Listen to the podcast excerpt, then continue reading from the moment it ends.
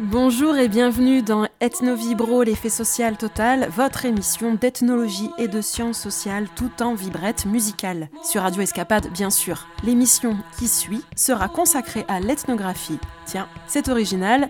Nous irons à Arles mettre un pied dans le muséon Arlatin.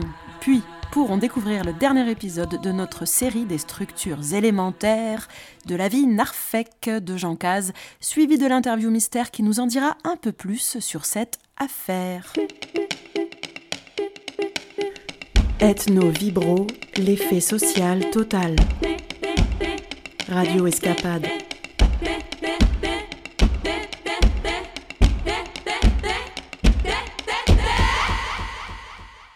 Aujourd'hui, je vous emmène à Arles et vous propose la découverte d'un musée ethnographique très particulier, le Muséon Arlatin. Si vous pensiez que les musées étaient des lieux ennuyeux dont tout le monde se fiche, eh bien vous serez peut-être surpris par l'enthousiasme estrambordant que suscite l'ouverture de ce musée dans sa ville et au-delà. Pendant de nombreuses années de fermeture pour rénovation, le Muséon et son équipe ont vécu un très long confinement sans public. Plus que simple public, les habitants de la province peuvent découvrir leur coin de vie, se reconnaître eux-mêmes au fil des expositions. Des activités culturelles de médiation hors les murs ont permis, pendant les années de fermeture, de garder le contact avec les habitants, les scolaires et les publics curieux des cultures d'ici et d'ailleurs.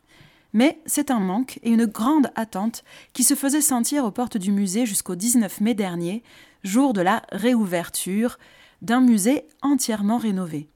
Moi-même, impatiente, eh ben, je me suis fait la virée à Arles et c'est aussi aujourd'hui pour vous et Ja m'icuteu que si la cuchaire, lo desgelaire, de cagnabas, ja m'icuteu que si la cuchaire, lo desgelaire, de cagnabas, que si lo ven que neteja l'aire, sóc el que sé que lo fangas, que si lo ven que neteja l'aire, sóc el que sé que lo fangas, ja m'icuteu si la cuchaire, lo desgelaire, de cagnabas, ja m'icuteu si la cuchaire, lo desgelaire, de cagnabas, que si lo ven que neteja l'aire, sóc el que sé que lo fangas, que si lo ven que neteja l'aire, sóc el que sé se che lo fangas come triste di cara de fero Alien ciale buca de lano. Alcun cane vede ma vano Per tappa questi trau di sero. Alcun cane vede ma vano Per tappa questi trau di sero. Gatto penato la mulaire Che casca la lode che la nue Gatto penato la mulaire Che casca la lode che la nue Io sul ventre de questi paire Unte si annesi del secret Che sul ventre de questi paire Unte si annesi del secret Frema triste dei cara de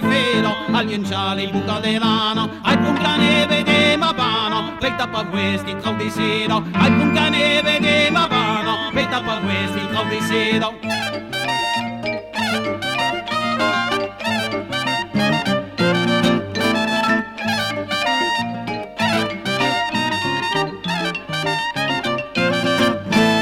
diammi lo cambre, io su Lengano, onde staccavo, lo riusele che diammi lo cambre, io su Lengano, onde staccavo, lo riusele, ai puntare no entre masagno, petta palutra della se, ai puntare no entre masagno, petta palutra della se, frema trista dei cani de filo, alienciale i buco delano, ai puntane vede ma bano, petta pa questi tro di sero, ai puntane vede ma bano, petta pa questi tro di sero.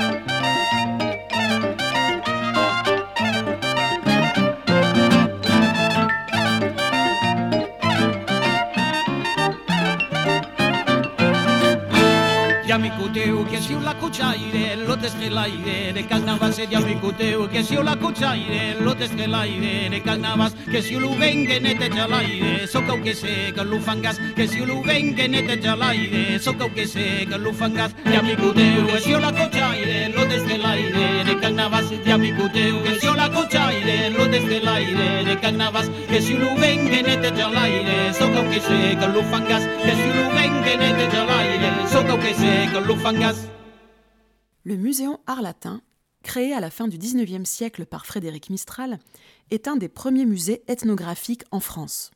Le visiter aujourd'hui est une façon de découvrir ou redécouvrir la province. C'est aussi une traversée du XXe siècle autour des notions de culture, de tradition, de folklore et de muséographie. Musée de la vie en train de se vivre, de la vie vidanto, selon Mistral, le muséon se fait aussi musée du musée. S'amusant de lui-même comme s'il avait fait peau neuve devant le miroir de l'histoire. C'est aussi une plongée dans le présent qui donne à voir les usages contemporains des traditions, des savoir-faire, des imaginaires locaux, ainsi que leur invention, réappropriation et résonance. Le Muséon Art Latin est un puits de connaissances sur les cultures provençales, mais aussi sur l'ethnologie elle-même. Ce musée est un lieu de recherche permanente, un moteur d'ethnographie sur des terrains de proximité, et c'est aussi un espace de réflexivité intéressant sur la culture et l'ethnologie elle-même. Ethnovibro ne pouvait donc pas passer à côté d'un tel sujet. Je vous incite bien sûr à y faire un tour car c'est la meilleure façon de le découvrir. En attendant, nous partons à la rencontre d'Aurélie Sanson, conservatrice du patrimoine et directrice du musée par intérim.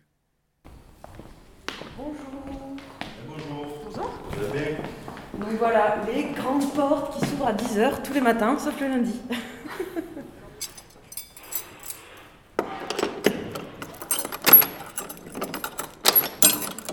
Là, on est dans la cour du musée.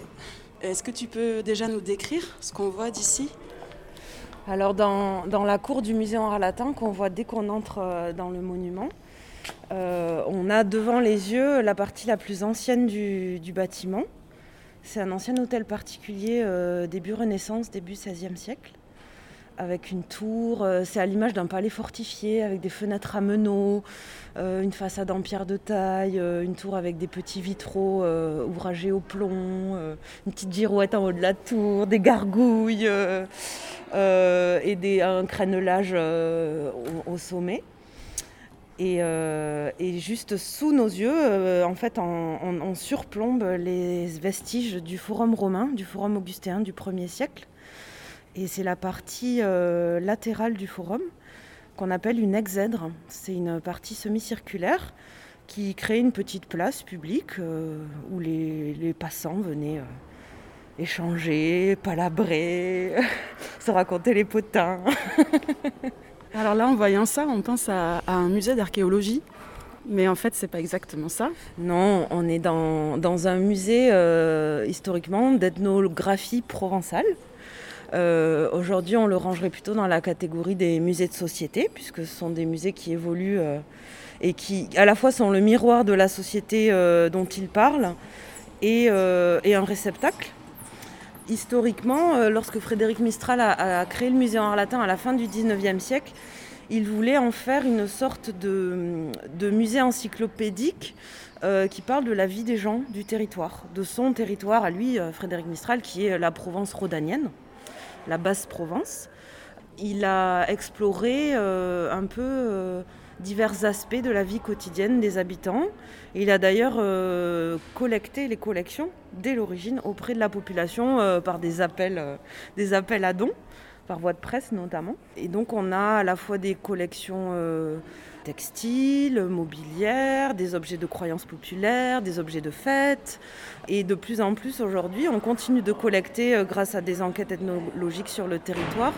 On vient adosser aux objets un patrimoine immatériel.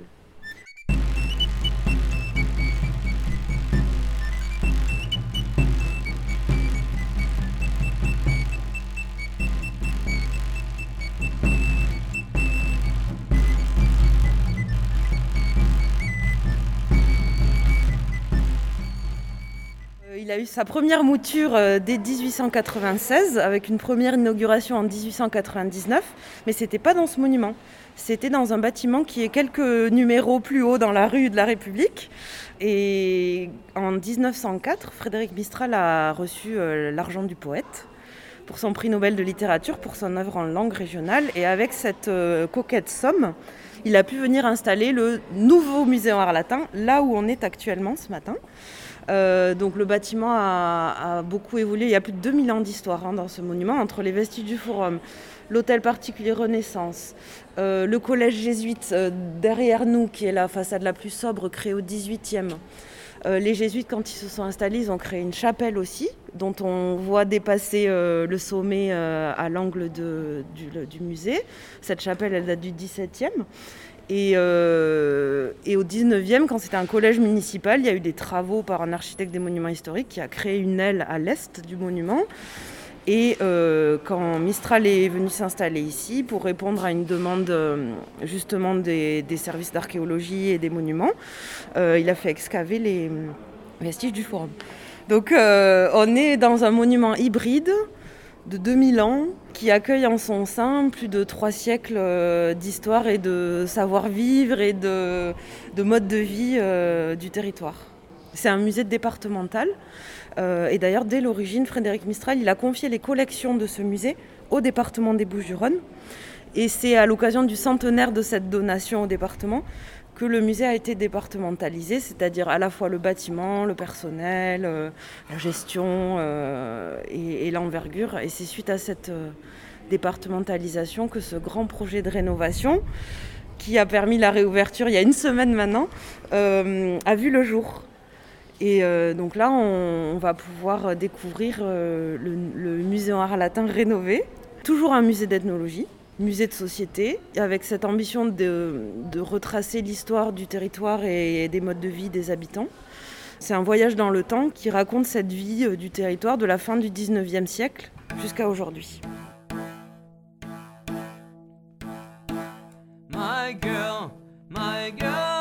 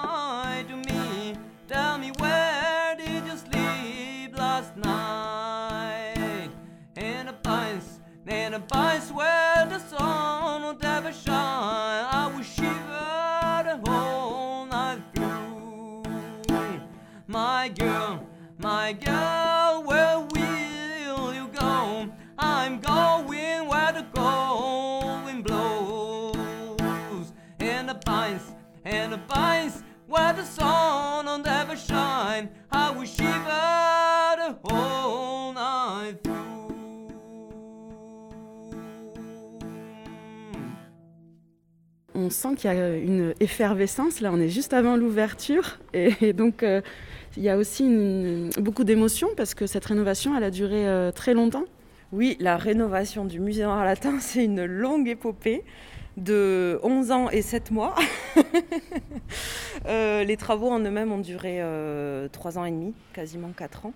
Mais euh, les travaux se préparent, euh, se concertent, se valident. euh, il faut débloquer des budgets, il faut mobiliser des équipes. Et là, effectivement, on est quelques minutes avant l'ouverture des portes qui se, fait à 10h du matin, tous les jours, sauf le lundi.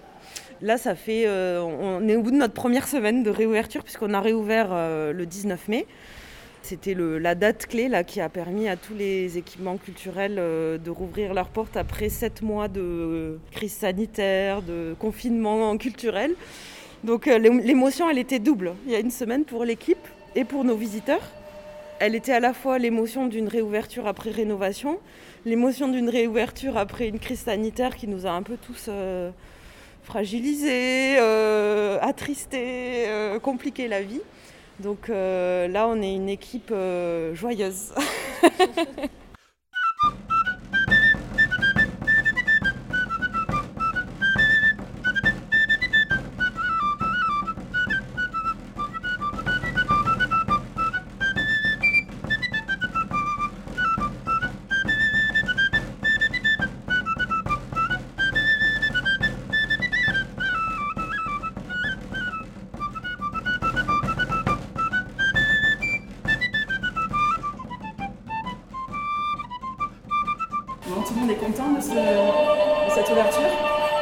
Franchement, ouais, les gens sont satisfaits, euh, c'est vraiment cool.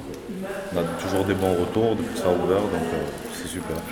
Et vous-même, vous, avez fait la visite déjà, vous qui travaillez ici? Ben, écoutez, moi ça fait deux ans que je suis en poste en tant que sapin dans ce musée, donc voilà, ça fait deux ans que je tourne et euh, je connais presque par cœur le musée. Et vous aussi, vous avez déjà fait la visite? Je l'ai fait, euh, je l'ai fait seule, je l'ai fait accompagnée de ma famille, accompagnée de mon mari, et c'est toujours un plaisir en fait de le refaire. Euh, ça fait des mois qu'on attend, des années qu'on attend l'ouverture, donc euh, ça peut être qu'un plaisir de, le visiter, même nos jours de repos. Donc on revient systématiquement, même pendant nos repos. Donc pour vous dire à quel point c'est un plaisir. C'est un musée que vous connaissiez déjà avant de, travailler Moi je ne suis pas de la région. Mais euh, j'en avais entendu parler et euh, lorsque j'ai été embauchée, c'est là où je me suis, euh, je me suis mise dedans et le fait est que ça, ça m'a intéressée et ça s'est fait naturellement. Voilà. Donc la fréquentation, elle est comment depuis une semaine? Monsieur me disait quand même il y avait du monde. Oui, alors euh, on, a, on a été euh, un peu surpris parce qu'en fait on avait peur qu'avec les, restrictions sanitaires, euh, la recommandation de réserver son créneau de visite, l'ouverture un jour de semaine, puisqu'on a rouvert un mercredi, on ne savait pas trop à quoi s'attendre au niveau de l'affluence des visiteurs. Et en fait c'est vraiment un succès, les visiteurs sont au rendez-vous, ils attendaient le musée, nous on attendait les visiteurs. Euh, alors j'ai pas les chiffres, euh, j'ai les chiffres jusqu'à dimanche. Et euh, de mercredi à dimanche, on a accueilli plus de 2000 visiteurs. Sachant que les restrictions sanitaires obligent à des jauges très limitées pour l'instant, jusqu'au 9 juin en tout cas, et puis après progressivement ça va augmenter. Et, et on accueille, en gros, on a à peu près 50 visiteurs toutes les heures. Donc euh, c'est super quoi. Enfin, c'est merci les visiteurs. et on vous attend encore nombreux. Voilà. Et euh, beaucoup d'Arlésiens aussi, j'imagine. Oui, alors on n'a pas le on n'a pas le code postal, on ne demande pas le code postal des gens euh, quand ils viennent, mais mais on sent que c'est un, un, peu mélangé. Il y a aussi quelques touristes de passage qui profitent des beaux jours, de la, de la sortie de confinement. c'est des touristes nationaux, mais aussi un peu européens. Euh, et puis on a beaucoup de familles. Et alors, parfois ça peut être des personnes aussi qui sont arrivées sur le territoire depuis peu de temps. Et le musée en latin, c'est le lieu où ils viennent aussi découvrir euh, ce territoire, euh, des, modes de vie, des façons de, d'aborder la, culture. ils découvrent aussi souvent une langue et des, festivités, des fêtes. Euh, des croyances euh, locales et, ça les amène dans un imaginaire euh, qui, je pense, est séduisant.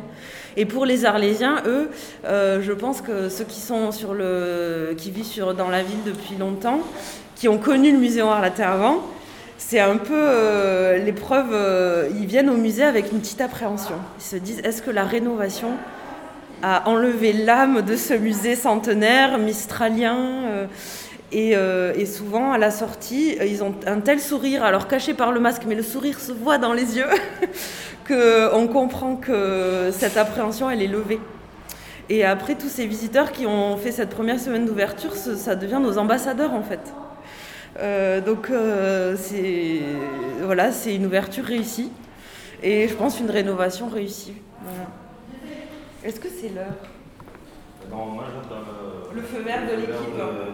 Moi j'ai 10 heures pile. J'ai 10 heures pile? C'est bon Allez.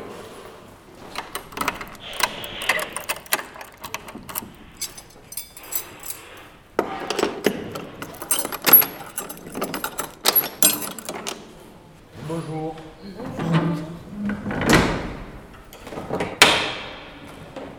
Bonjour mesdames. On a réservé. Vous avez alors, oui, on voit que dès l'ouverture, il y a du monde qui attend. Oui. Les premières réservations à 10h. C'est ça. Je pense qu'avec depuis un an qu'on est dans cette crise sanitaire, on a pris quelques réflexes. Et finalement, on avait, on avait peur que cette, cette recommandation de réservation puisse être un frein. Et en fait, au contraire, ça, il y a vraiment, ça crée une sorte de démarche. C'est-à-dire, on réserve pour aller au musée, quoi. Il y a vraiment une intention. C'est quelque chose qu'on fait de façon euh, réfléchie. Et, ça accompagne la visite. C'est comme devenu un élément de la visite et euh, voilà, c'est intégré. Bon, après, quand ça, quand ça sera plus libre, on sera content aussi, hein, mais on, voilà, c'est fluide, ça se passe bien. Alin turdi mamizu nawarozi ubutu Alin turdi mamizu nawarozi ubutu Aruze flyriyan biberubet butu darozu Aruze flyriyan biberubet butu darient Alin turdi mamizu Weitarozi ubutu Alin turdi mamizu Weitarozi ubutu Aruze flyriyan biberubet butu daroz Aruze flyriyan biberubet butu darient alors pour revenir à la rénovation, on, a compris qu'il y avait eu des travaux, etc. Mais c'est aussi une rénovation euh, euh, muséographique, vraiment au sens propre, et aussi euh, scientifique. Oui, effectivement, il y avait l'enjeu de, par cette rénovation de, de, sauver le monument dont certaines parties les plus anciennes étaient en état inquiétant notamment les planchers, les toitures, etc. Mais euh, ça a été surtout l'occasion de repenser complètement euh, le parcours d'exposition permanent et de mettre à plat aussi euh, le regard qu'on portait sur les collections du musée en art latin et sur leur histoire. Et ce musée en art latin, il a, il a vécu plusieurs étapes dans sa vie depuis sa création. Et au fil de ces étapes, certaines des présentations ont été préservées c'était pas possible de faire table rase de, tout ce travail de nos prédécesseurs. Et surtout, il y a, très peu d'exemples de ces présentations muséographiques euh, qui ont été préservées euh, en France et en Europe. C'est des héritages euh, des expositions universelles des premiers musées d'ethnographie, comme le musée d'ethnographie du Trocadéro à Paris, euh, euh, et puis euh, des héritages aussi issus des cabinets de curiosité beaucoup plus anciens, avec ces collections présentées de façon foisonnante, avec des vitrines pleines à craquer, une accumulation d'objets qui, qui appelait à l'imaginaire et qui devait aussi montrer la force et la puissance d'une culture, d'une tradition, d'un territoire. Et ces présentations-là ont été euh, préservées. Donc ça, c'est plutôt fin 19e, début 20e. Et ensuite, dans les années 30-40, il y a eu un, nouveau conservateur au, musée en art latin. Euh, Mistral est décédé en 14. Et lui aussi est venu avec, euh, avec ses propres euh, euh, façons de faire, son propre bagage intellectuel. C'était Fernand Benoît, il était plutôt de formation archéologique et archivistique. Et il a, il a développé aussi une, une appétence pour l'ethnographie provençale. Et il a lui-même lancer des travaux de, réflexion, euh, de, déchiffrage euh, de cette culture du territoire. Et il a réorganisé les collections dans l'esprit assez didactique, pédagogique des années 30-40 avec une historicisation des collections, notamment du costume, et une mise en valeur des savoir-faire locaux, de l'artisanat local. Bon, en arrière-plan, il y avait aussi euh, dans les années 40 euh, l'influence de l'idéologie culturelle du régime de Vichy, qui a marqué les musées d'art et tradition populaire, d'ethnographie euh, des territoires, et les académies, les sociétés savantes, etc. donc le musée en art latin a, subi aussi cette période-là, et ça s'est traduit dans certains aspects des présentations. Euh, sur la valorisation des petites patries notamment. Dans les années 70, euh, 80 et même dès le début des années 60, euh, la plus grande influence a été la muséologie de Georges-Henri Rivière du Musée national des arts et traditions populaires à Paris, qui ont influencé tous les musées en région. Et on a même eu un, chercheur au musée en latin, Charles Galtier, qui était aussi fait libre, qui faisait sa thèse notamment sur la, vannerie de Valabrègue, dans le Gard, qui a travaillé avec Jean-Maurice Rouquette et qui a poursuivi ce travail de collecte et de mise en scène des collections euh, sur les arts et traditions populaires, euh, telles qu'on les entendait dans les années 70. Et euh, avec cette muséographie rivière qui est une sorte de, prolongement euh, contemporain des dioramas avec une autre esthétique, une autre intention. Et on retrouve aussi cette euh, muséographie-là euh, dans les salles du deuxième étage. Et à chaque fois, les collections du musée en art latin euh, selon les différentes parties du parcours permanent, reçoivent ce regard ethnologique, ethnographique, voire anthropologique, puisqu'on aborde des grands sujets, euh, des invariants culturels. Euh, la question de voilà le costume, qu'est-ce que c'est? On trouve des costumes dans toutes les cultures humaines. les fêtes, comment elles se vivent, qu'est-ce qu'elles traduisent d'une culture, les rituels de passage notamment, euh, comment ils s'expriment sur notre territoire. On retrouve vraiment des, les grands invariants culturels déclinés dans cette euh, niche qu'est le territoire de la, de la Basse-Provence. Et la rénovation, euh, au-delà de, du réagencement du parcours d'exposition, a été aussi conçue pour faciliter l'accessibilité aux œuvres, aux objets, aux propos. Et c'est une accessibilité physique. Bon, il y a une loi euh, qui invite à l'accessibilité, la loi de 2015, mais il y a aussi, on a favorisé une accessibilité euh, intellectuelle, si j'ose dire, avec des outils de visite euh, pour différents types de handicaps, mais aussi pour différents types d'âges, pour différents types d'intérêts. On a essayé de, diversifier les registres d'approche du patrimoine. Il a, y a des textes, bien sûr, euh, traduit en plusieurs langues, parce que l'accessibilité, c'est aussi la langue. Euh, mais il y a aussi des dispositifs tactiles euh, pour le public non-voyant ou malvoyant, mais ça plaît à tous les publics parce que on découvre avec d'autres sens que, que la vue. Il y a des dispositifs sonores pour entendre la musicalité d'une langue, pour entendre les musiques des fêtes, pour euh, entendre les voix aussi euh, des témoins euh, ou des informateurs auprès desquels on collecte du patrimoine immatériel pendant les enquêtes. On a aussi eu recours à, des créations numériques pour poétiser certaines salles, certains objets des collections, notamment une cabane camarguaise. Et c'est des créations numériques qui mêlent une ambiance visuelle, une ambiance sonore, des dessins. Et dès la première salle, d'ailleurs, la salle prélude, on a aussi euh, euh, cette, création immersive qui montre aux visiteurs dans quel voyage il va s'embarquer. Voilà, on fait appel à plusieurs euh, registres de visite et je pense que les visiteurs, même si on n'a qu'une semaine de recul, ils trouvent chacun un peu leur, leur fantaisie, leur imaginaire, plusieurs curiosités sont éveillées. Et tout ça, c'est au service d'un patrimoine ethnologique.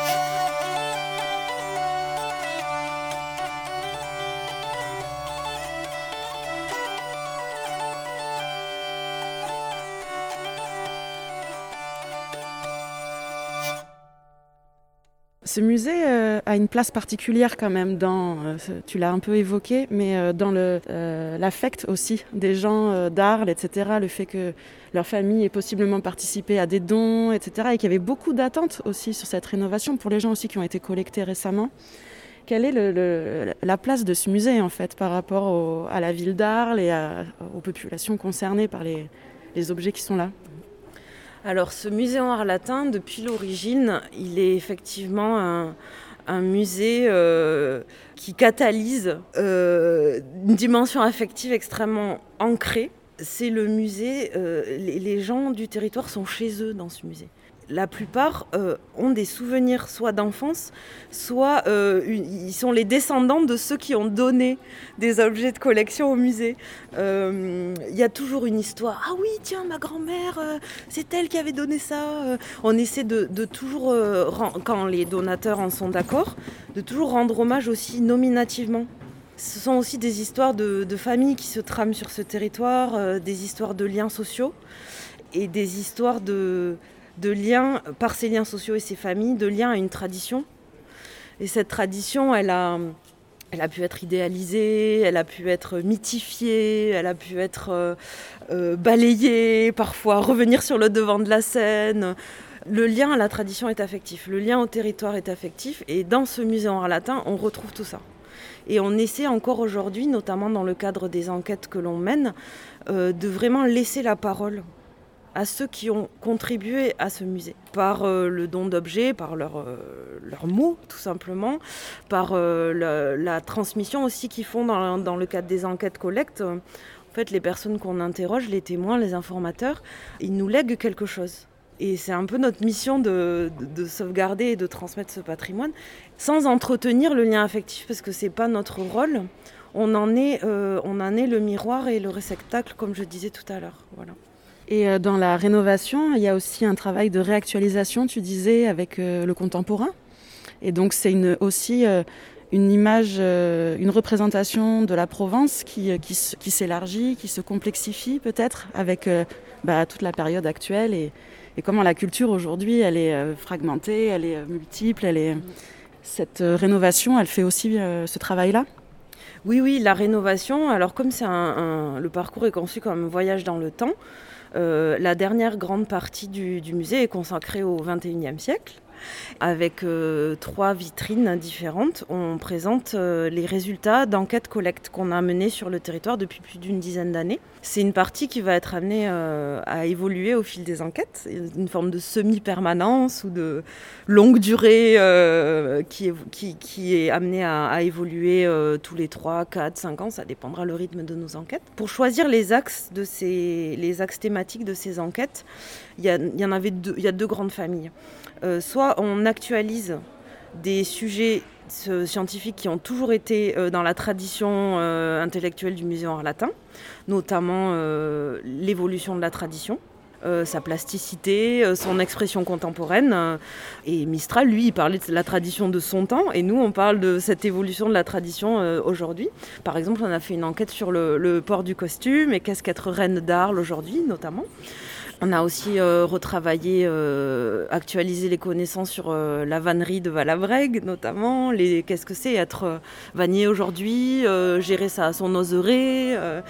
Et le deuxième axe, c'est plutôt aller sur des thématiques qui n'avaient pas été un sujet pour mes prédécesseurs, mais parce que ça faisait pas partie de leur temps.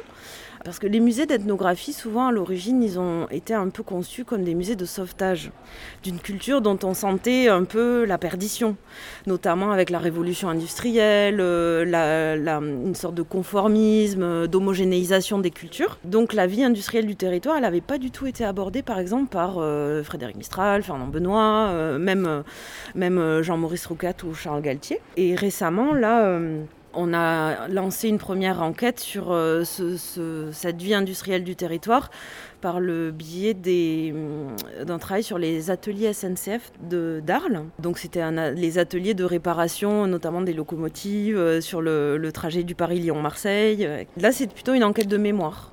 Mais on peut aller vers des enquêtes euh, collecte euh, d'une activité qui est toujours en cours. En Provence, euh, il y, a encore une vivacité importante de, la pétrochimie, par exemple, ou du monde de la pêche qui a radicalement évolué. On a une salle du Rhône et de la mer dans le musée en Arlatin et ça serait intéressant de pouvoir développer une, une connaissance actualisée sur ça. L'autre élément qu'on explore et qui n'était que pas ou peu exploré par nos prédécesseurs, ou en tout cas c'est une forme plus stéréotypée, c'est la vie des communautés du territoire. Et on a commencé notamment avec deux communautés qui sont bien identifiées. Enfin, c'est toujours délicat de parler de communauté parce qu'il n'y a forcément une homogénéité revendiquée. Mais en tout cas, euh, on a abordé la, vie des, descendants euh, grecs euh, de Salingiro, puisqu'au cours du XXe siècle, il y a une forte immigration économique, notamment de familles de pêcheurs d'éponges de Kalymnos qui sont venus à Salin pour faire, pour faire l'exploitation du sel. Et bah, ils sont installés sur le territoire et ils ont une descendance et ils ont gardé aussi des, des pratiques culturelles qu'ils ont conservées ici et qui sont maintenant même différentes de celles qui étaient pratiquées en Grèce. Et on a également euh, fait une enquête sur euh, une population gitane catalane, arlésienne, à travers le prisme du rituel du mariage qui est un, rituel euh, très élargi. C'est pas juste une cérémonie d'un jour. et ce, à travers ce rituel-là, notamment, on a pu plutôt explorer la vie des femmes et, la vie, l'organisation de, de, la famille ou du clan, puisqu'ils utilisent ce terme-là. Donc voilà, on, petit à petit, on ouvre de nouveaux terrains. Et comme l'étaient nos prédécesseurs, on est vraiment ancré dans le contemporain euh, qu'on voit vivre sous nos yeux en fait, et qu'on essaie de traduire euh, au musée.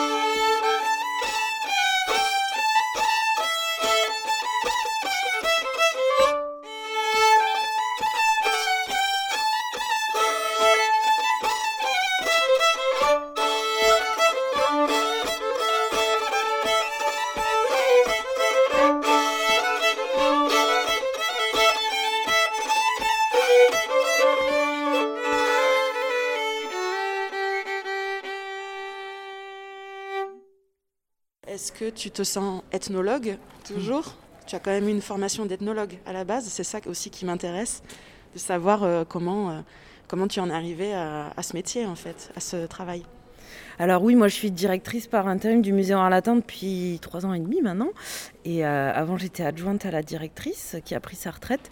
Et je suis arrivée euh, dans ce musée euh, quand je suis sortie de, l'école hein, de formation, l'Institut national du patrimoine. Moi, je souhaitais absolument travailler dans un musée d'ethnologie. C'était effectivement parce que j'ai une formation d'ethnologie euh, et de civilisation américaine aussi, mais ethnologie plutôt française et, histoire et civilisation américaine. Et je me suis toujours intéressée à, la, culture matérielle en fait des populations, quelles qu'elles soient, et comment une culture se traduit dans des objets, en quelque sorte. Et comment on arrive à capter parfois les décalages entre les usages, la pratique et les discours. Et euh, les objets ne peuvent pas mentir. les gestes ne peuvent pas mentir. Euh, la façon dont on, utilise euh, des objets, c'est du langage non verbal. Quoi. Alors parfois les pratiques et les discours se, rejoignent. Et parfois elles sont sur différents registres. Et, et j'ai toujours été passionnée par par ça. Et pour une culture euh, si ancrée, si marquée sur des territoires, euh, voilà, en région, les cultures régionales, ça a toujours été euh, sujet de nombreux discours. Et c'est intéressant de, de, voir comment une culture s'exprime dans le quotidien, dans des pratiques, en s'appuyant sur des objets. Et est-ce que ceux qui la pratiquent sont ceux qui en parlent? Comment ceux qui la pratiquent en parlent et comment ceux qui ne la pratiquent pas en parlent, etc. Donc c'était important pour moi d'être dans un musée d'ethnologie et de pouvoir garder ce contact avec une discipline euh, qui m'a toujours attiré hein, depuis, euh, depuis l'ethno, on la pratique après le bac. Il n'y a pas il a, d'enseignement de l'ethnologie euh, en cursus lycée ou voilà. Et j'ai découvert cette discipline après le bac et je me suis dit c'est ça, c'est ça que je veux faire. Et on, peut passer notamment le, concours de conservateur du patrimoine que j'ai passé. Il y a une spécialité, ethnologie. Une des épreuves, euh, on peut choisir euh, l'ethnologie. Euh, et, après, il faut choisir aussi si on veut être en musée, en archéologie, en archives, etc. Mais, donc voilà, cette discipline, elle m'a toujours suivie, elle me suit encore aujourd'hui. c'est un, un bonheur de pouvoir être dans un musée qui fait un travail scientifique de recherche. C'est de la recherche appliquée, mais c'est de la recherche euh, qui fait des enquêtes et qui peut les traduire sous forme euh, d'exposition accessible euh, au public, voilà, avec tous ces enjeux nouveaux du contemporain, le, patrimoine immatériel, qu'est-ce que c'est, comment on le transmet, comment on le conserve, comment on le recueille, et tout simplement, ce que je disais tout à l'heure, cette expression, donner la parole aux gens, c'est le, le cœur du métier d'ethnologue, je pense. Merci Aurélie Sanson. Merci également à Cyril Brunet. Je remercie tout particulièrement les employés du Musée Arlatin qui m'ont accueilli et qui ont répondu à mes questions. Et enfin, je remercie Gaëlle Touzery et Françoise David du service recherche du musée qui m'ont accompagné pour ma visite, mais aussi tout au long de mon apprentissage d'ethnologue. Vous avez entendu dans ce reportage des extraits de la vitrine sonore du musée réalisée par la compagnie de la Hulotte, mon collègue Olivier Ferraud et moi-même, il y a quelques années, avec la participation de André Gabriel au galoubet tambourin, Mathieu Baudouin au tambourin à cordes et au chant, Benjamin Mélia au fifre, Valentin Comte au batchas, Marianne Evezard aux castagnettes et au chant, Bastien Fontanille à la vie à la roue, et enfin les violonneuses Mana Serrano et Perrine Bourrel. Le Muséon Arlatin est ouvert tous les jours sauf le lundi, pour l'instant sur réservation donc, et c'est très simple, il suffit d'aller sur le site du musée et de suivre les indications.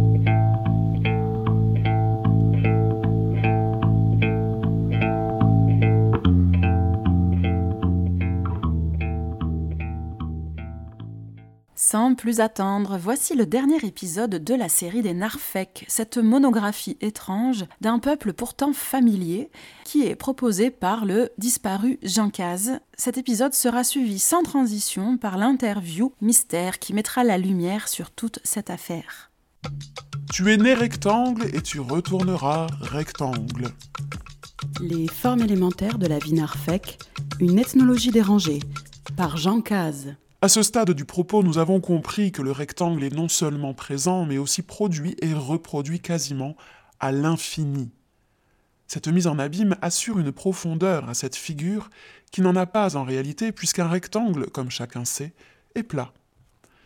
La production du rectangle dans le rectangle entretient donc la légitimité de sa présence, et dans le même temps sa surreprésentation participe petit à petit à l'oubli des autres formes géométriques possibles le cercle, le triangle, voire le losange. Le rectanglage est mis en place de façon à ce que les narfèques aient du mal à se défaire de ce cadre. Leur vie, avant même la conception, est définie par ce pourtour. Ainsi, nombre d'enfants sont conçus au lit, qui n'est autre qu'un parallélépipède moelleux sur pied.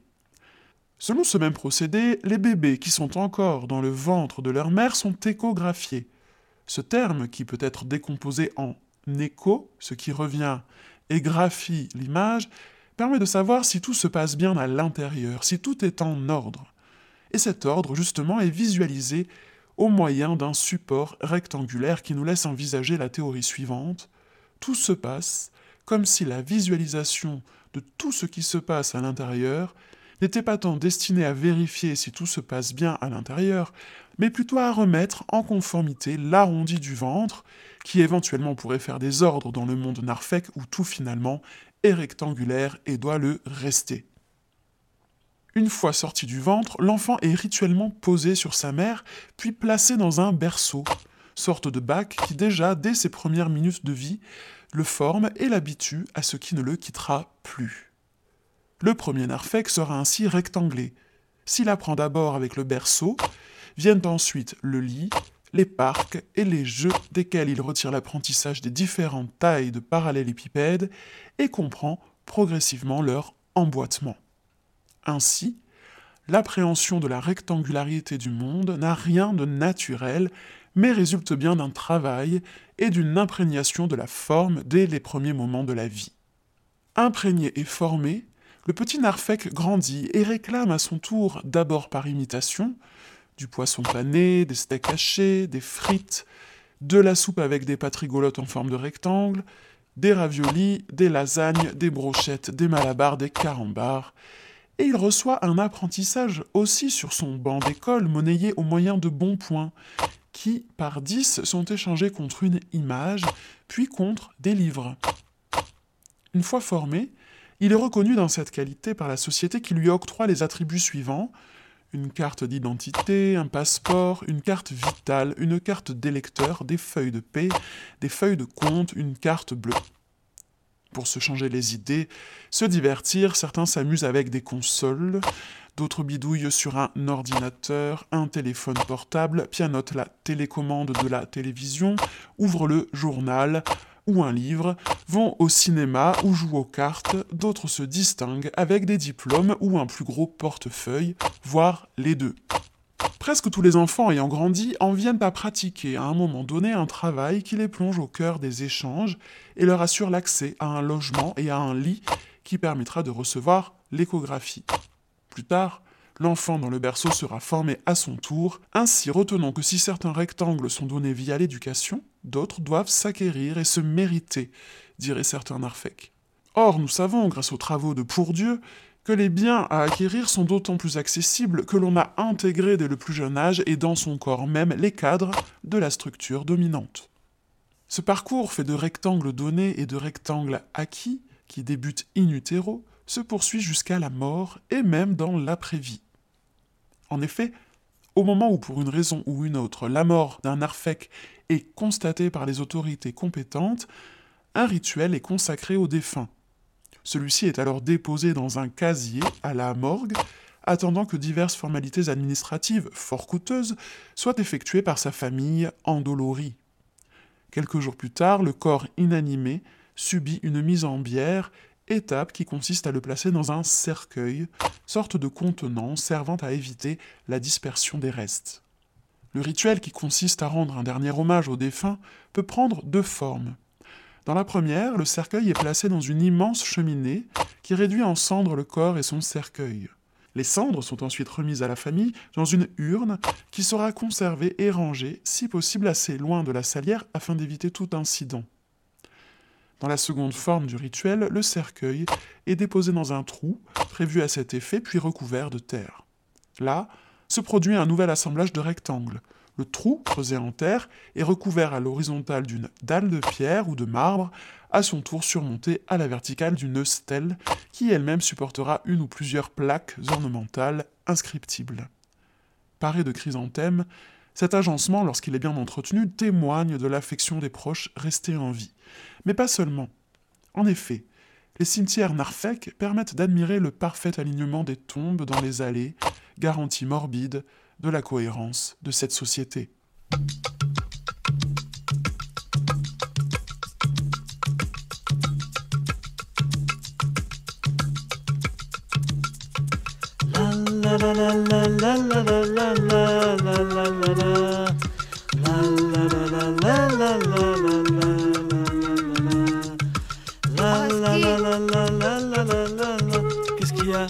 T'as pas entendu un truc bizarre Si, Qu'est-ce que c'est c'est le gaz. C'est le gaz d'un appartement en dessous. Des fois, il y a des fuites, alors ça s'accumule. Et puis, s'il y a une étincelle, ça explose. C'est normal. Et qui dit explosion, dit détonation. D'où le bruit que t'as entendu tout à l'heure, voilà. La la la. La la la la la la la. La la la la. La la la la. La la la la la la la. Dis La donc, la la la la quoi tu sens pas le brûler Ah ouais C'est normal, je t'ai expliqué. Il y a eu une explosion. Et l'agitation moléculaire due à cette explosion. La quoi? L'agitation moléculaire ah ouais. provoque une élévation thermique suffisante pour enflammer les matières environnantes. Ouais, C'est alors ce qu'on appelle la combustion. C'est normal. Ah. Tu comprends? Ouais, ouais. La la la la la. La la la la. La la la la la. La la la la la Qu'est-ce que tu voulais? La la la la la Moi, je voulais la. savoir. Tout l'immeuble, il est en train de brûler, c'est bien ça? Eh oui, écoute. Les matières qui ont servi à la construction de cet immeuble sont très fragiles. Tu comprends? Oui. C'est normal parce que de toute façon, il n'y a que des familles d'ouvriers et des étrangers et quelques improductifs. Ouais. Alors le feu s'empare très facilement des matières. Ouais Ça se propage. Nous sommes donc en présence d'un incendie. C'est normal. Ouais, ouais, ouais. Ouais. La la la la la la la la. La la la la. La la la la. La la la la la la la. La la la la. La la. Qu'est-ce qu'il y a encore sens pas Hein comme si on commençait à tomber là, un Écoute, peu écoute. Oui. Essaie de comprendre, c'est très simple. Oui. Tu te souviens la combustion? Ouais. La destruction de l'immeuble par les flammes? Oui. Bon, ça veut dire qu'en dessous, les murs et les étages ont disparu et que nous ne sommes plus soutenus par rien. Ouais. Or, une chose qui n'est plus soutenue par rien tombe. C'est ce qu'on appelle la pesanteur, c'est normal. La la la la la la la la la. La la la la la la la la. Mais alors, on va tomber La la la. Mais du quinzième oui, étage c'est tout à fait normal. C'est l'attraction terrestre. La D'accord. la la la. La la la la. La la la la la la la.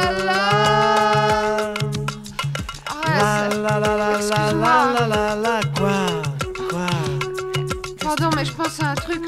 Ouais. On va pas mourir dans une minute. Brigitte, tu es fatigante. Pardon. Non, mais on est en train de tomber. Oui, Or, tout corps tombe à une vitesse définie. oui.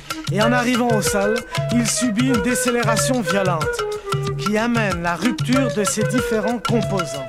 Par exemple, les membres se séparent du tronc, le cerveau jaillit hors de la boîte crânienne, etc. Ouais. Dans ces conditions de déconnexion, il est évident que le phénomène de la vie ne peut pas se maintenir, c'est normal.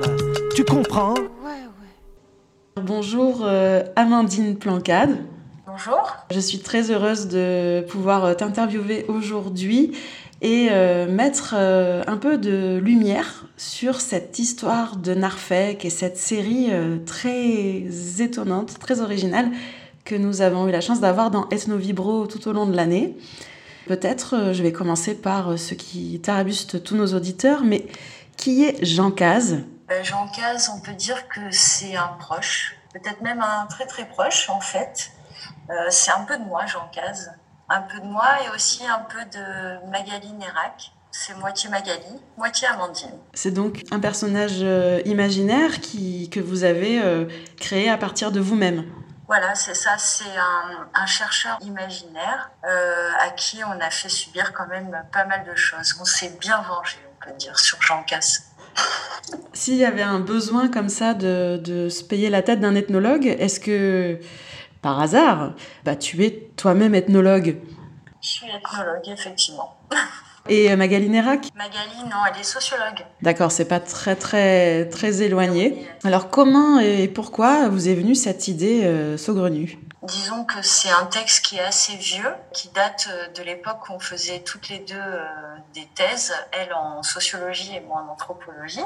On peut dire qu'il y avait d'abord euh, peut-être la lecture du texte d'Horace Mineur sur les Nasirema. Puis il y avait l'idée qu'on avait avec un groupe d'amis peut-être d'écrire une monographie. Suite à ça, j'avais commencé à rédiger un premier chapitre des Narfec euh, sur euh, qui était le chapitre sur la cosmogonie. Magali après elle a un peu emboîté le pas et on a écrit un peu euh, un peu comme ça chapitre après chapitre étalé sur des années. Et il y avait aussi autre chose, c'est qu'on faisait donc à l'époque, quand on a commencé des thèses, qui sont quand même des exercices académiques, où on est un peu contraint, restreint, etc. Et là, en fait, il y avait aussi vraiment l'idée de, de se lâcher dans ce texte. Donc on peut dire qu'on a mis vraiment, vraiment le meilleur de nous-mêmes pour se lâcher. Et en fait, ça donne un essai où il y a euh, toute la mauvaise foi scientifique euh, qu'on peut mettre, de la surinterprétation, de l'essentialisme et de la réduction culturelle, l'éradication pure et simple de tout ce qui pourrait remettre en doute les théories énoncées des schémas incompréhensibles aussi. Et puis, on peut dire en fait que c'est un excellent bouquin de méthodologie en sciences sociales sur ce qu'il ne faut pas faire. D'accord, oui, effectivement, ça nous rappelle euh, euh, l'exercice d'Horace Mineur et de son article euh, Lena Sirema, qui avait fait donc beaucoup de bruit à l'époque où il était sorti dans une revue scientifique parce qu'il paraissait comme un article sérieux et qui en fait critiquait un peu l'écriture et la description ethnographique en prenant donc l'ethnologie à contre-pied, les Nasirema, on s'attendait à ce que ce soit une tribu indienne et, finalement ce sont les Américains euh, euh, blancs, euh, bourgeois, etc. et comment ils, vivent au quotidien avec leur corps dans, dans, leur univers urbain. Et donc là, il y a aussi un, pied de nez, c'est-à-dire qu'il y a la méthodologie, tout ce qu'il ne faut pas faire, mais il y a aussi quand même un regard sur la société contemporaine qui est aussi assez amusant, enfin triste aussi, mais quand même un regard un peu cynique et, euh, et tout n'est pas complètement faux dans ce, cet ouvrage. Et oui, et c'est ça qui énerve. c'est ça qui a énervé le lecteur. Parce qu'en fait, dans toute cette mauvaise foi, il y a quand même du vrai.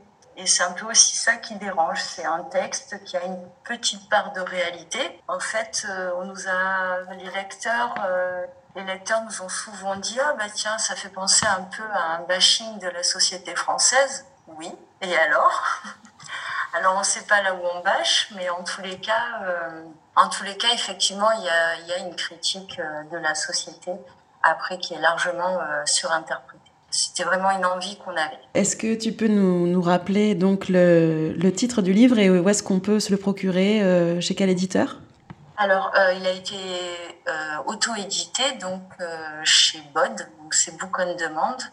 Donc c'est des éditions en ligne. Ça peut être commandé sur le site euh, de BOD.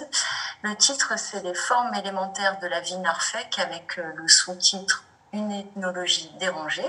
L'auteur, évidemment, c'est Jean Caz. Puis après, il peut se trouver euh, n'importe où sur commande. Très bien, merci beaucoup Amandine. Merci pour cette interview exclusive. Hein. Eh bien, on espère te retrouver peut-être sur l'antenne d'Ethnovibro plus tard, une autre fois allons savoir. Hein.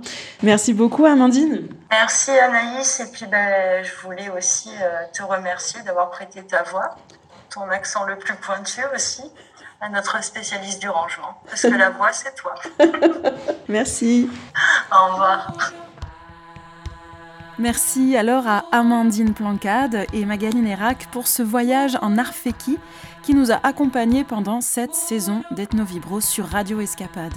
Nous arrivons au terme de cette émission. Avant de nous quitter, je ne manque pas de vous signaler la dernière séance du bistrot des ethnologues, dernière séance de l'année bien sûr, qui aura lieu ce soir, mardi 1er juin, et nous y parlerons d'université avec la sociologue Olivia Chambard, pour la présentation de son ouvrage Business Model, l'université Nouveau Laboratoire de l'idéologie entrepreneuriale. Elle nous racontera donc ce soir comment l'entrepreneuriat et l'injonction d'entreprendre ont déboulé et continué de prendre la place dans les universités et grandes écoles françaises. Tout ça accompagné, nous dit-elle, d'une dévalorisation des savoirs théoriques au profit de savoir-faire et de savoir-être supposés immédiatement utiles dans l'univers économique c'est l'adoption de normes de conduite valorisées en entreprise et une véritable diffusion de l'idéologie néolibérale qui s'opère aujourd'hui dans l'enseignement supérieur. Alors, bien sûr, c'est une présentation d'ouvrage, mais c'est aussi une discussion. Vous pourrez donc euh, lui poser des questions en direct. Ce soir, mardi 1er juin à 20h, c'est en visioconférence. Vous trouverez le lien de la visio Zoom sur le site de l'Ars et du bistrot des ethnologues. Pour la musique aujourd'hui, vous avez entendu Jean-Marie Carlotti et Michel Mar, Poutre, Brigitte Fontaine et Ariski Belkacem. Vous pourrez réécouter cette émission samedi prochain à 9h, toujours sur les ondes de Radio Escapade, et plus tard, et à votre guise, en podcast sur le site de radioescapade.org ou sur l'audioblog d'Arte Radio, Ethno Vibro, l'effet social, total. Rendez-vous dans 15 jours.